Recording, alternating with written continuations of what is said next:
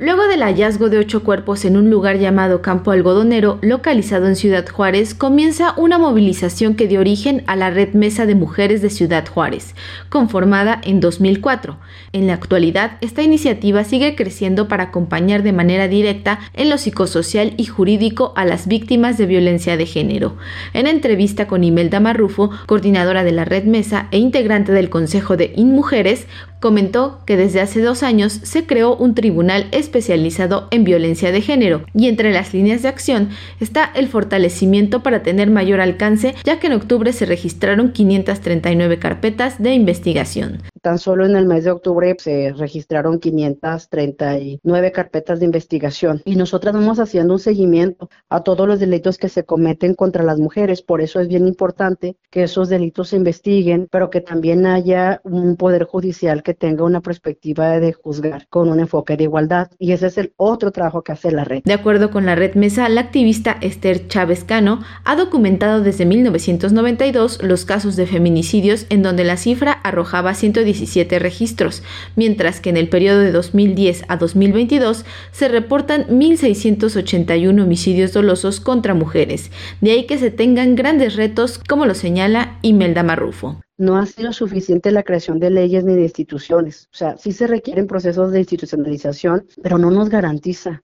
no nos garantiza el acceso a la justicia ni una vida libre de violencia. Necesitamos que como desde los diversos espacios colectivos, colectivas, grupos, desde las familias, las madres, hacer una vigilancia y un planteamiento de rendición de cuentas de todos estos procesos institucionalizados, aunque todavía faltan algunos, porque realmente lo que no hay es funcionarios y funcionarias suficientemente capacitados para cumplir con la labor que les toca.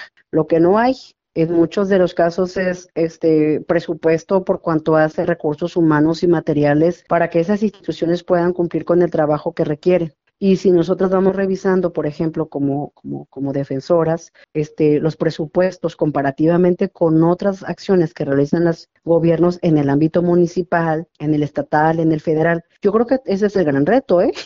Asimismo, comentó que en los últimos años Ciudad Juárez se ha mantenido a nivel nacional como una de las zonas con mayor índice de violencia sexual en niñas y mujeres. En el mes de octubre se crearon 61 carpetas nuevas por casos de violación en Juárez y 58 casos de abuso sexual y en el mes de octubre se abrieron 539 casos de violencia familiar. Los asesinatos a las mujeres reportados en el mes de octubre se cometieron 13 y hasta ese mes, desde enero a octubre, eran 118. Entonces, los casos que tenemos son justamente los de la violencia sexual y lo otro es a nivel de cantidad, delitos de, de, violencia familiar por la cantidad que esto conlleva. Tengo aquí el dato global hasta el mes de octubre. De enero a octubre del 2022 se cometieron con carpetas abiertas, ¿verdad? 601 violaciones, solamente en Juárez. De enero a octubre se cometieron 620 abusos sexuales y en violencia familiar en este mismo periodo 5.948 nuevas carpetas de investigación en delitos de violencia familiar, en asesinatos contra mujeres son 118. La Red Mesa no solo ofrece acompañamiento ante los casos de violencia contra las mujeres, sino también foros, talleres y capacitaciones. Esto con la idea de prevenir, identificar y crear una red para eliminar la violencia. Para Radio Educación, Pani Gutiérrez.